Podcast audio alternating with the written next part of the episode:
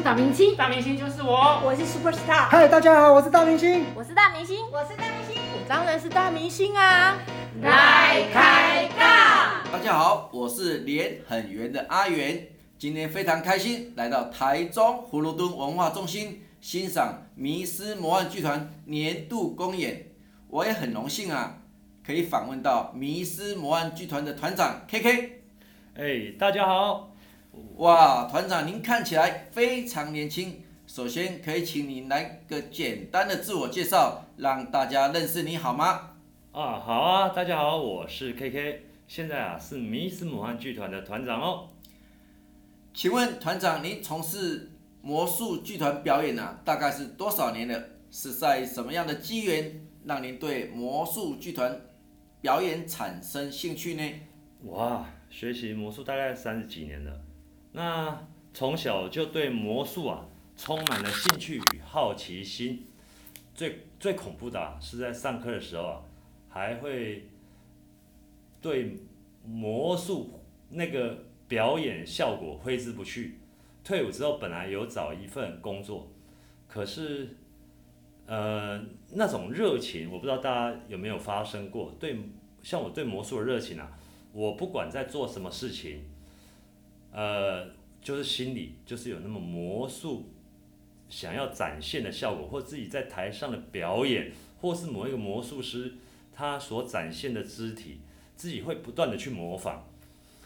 那后来我就决定了，进去了台湾唯一一家的魔术公司，叫做黑帽黑黑色的帽子，然后就正式踏入魔术的世界。哇，也可以请问团长谈谈您当初成立迷失魔幻剧团的动机是什么吗？哦，好啊，就当时看到很多魔术师都一个人一个人出来演出啊，每一个魔术师特色都不一样。于是啊，有一次看到魔术师大卫魔术，他演的他表演的魔术都有戏剧，那我们就对这样的效果特别感动，所以我们就想说，如果把很多魔术师互相做结合，是不是会有不一样的火花？那就因此而成立了迷思魔幻剧团哦。哇，好棒哦！可以请问团长可以介绍一下迷失魔幻剧团的成员吗？嗯我们伙伴最多的时候啊，曾经有到九个左右。那每个人强项都不一样，有些人小丑真的很可爱。例如我们副团长冠权，哇，他精通多国的语言，那尤其是英文是最厉害。那那个香港的语言他也非常的强。魔术创意组，哎，我们有一个 Aden，他的创意也非常多，参加很多活动啊，他的一些想法都很特别。那我们里面有一个叫小俊的，也是今天的主角，哦，他就很厉害了哦，他在参加国际各种比赛都得名。那我们还有一位长得帅气的，叫做那个李梦修 Justin，哎，他就非常的棒，他是我们团内最帅气的、最有魅力的。哇，听团长这样讲，表示啊，每一个团员啊都是非常优秀啊。啊，今天的公演啊，很成功，人来了很多啊，想必成功不是偶然的啊。可以请问团长这些年的甘苦谈吗？甘苦谈有，像这一年半甚至两年来啊，这个疫情就影响很多表演者，因为我们算是在所有的食物链里面最底端，因为我们不是必要的一个支出。那这种疫情也是首先会把我们这个群聚才可以表演的这个项目啊给缩减掉，所以对我们来说它是影响颇大的。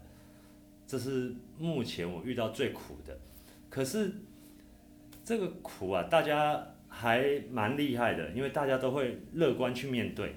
怎么说大家乐观面对呢？哎，比如啊，有人就开始朝网络发展，那个 A 的我们团里面的 A 的，他就朝网络发展。那像我们的小俊黄俊介，哎，他就拍抖音。那最后大家也也把这些项目经营的有声有色。那大家就在慢慢的疫情中，慢慢的去度过这些难关。我觉得很多东西就是需要有一个正面正面的力量，然后朝正面去看。那我们不会在过程中被这些影响到我们，然后让自己有受挫折啊，然后或是或是怨天尤人，因为这是这事件影响到全世界所有人，大他大家是非常平等的。那如果你要问我比较另其他比较苦的地方的话，那比较苦的大概我能想象到的就是人员离开，比如啊这个人他离开缘分到了，那他要离开了，那这个时间点会是比较痛苦，比如他觉得啊这个行业不适合他，他应该再去找更好的行业来做，大概这个地方会是最痛苦，就是人算缘分吧，缘缘分的一个结束，大概就是我们这一做团体，大过去曾经很多美好，然后现在就要分开，那这这大概就是我们比较难过的地方。好的，请问一下团长。好的，请问一下团长，您的家人或是朋友对您从事魔术剧团的表演有什么看法？是支持呢，还是不太赞同，还是觉得很酷呢？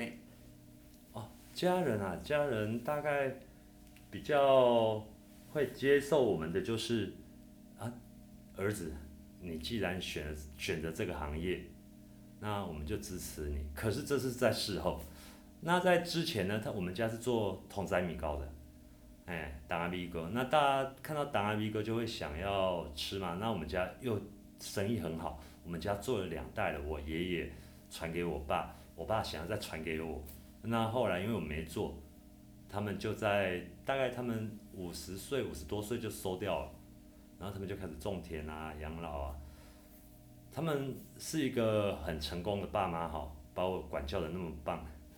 那他们也非常支持我，他们知道我不会变成他们所选择的那一份职业。那他们让我自由选择魔术魔术这个行业之后，他们就一路支持我到现在。那就非常感恩啊，感恩有这样那么好的父母亲。是的，家人的支持啊很重要。那要支持到什么境界呢？稍后回来告诉大家。我们现在所在的位置是在台中葫芦墩文化中心，因为现场来了很多人，那会有一些杂音，在此跟大家说声抱歉。谢谢。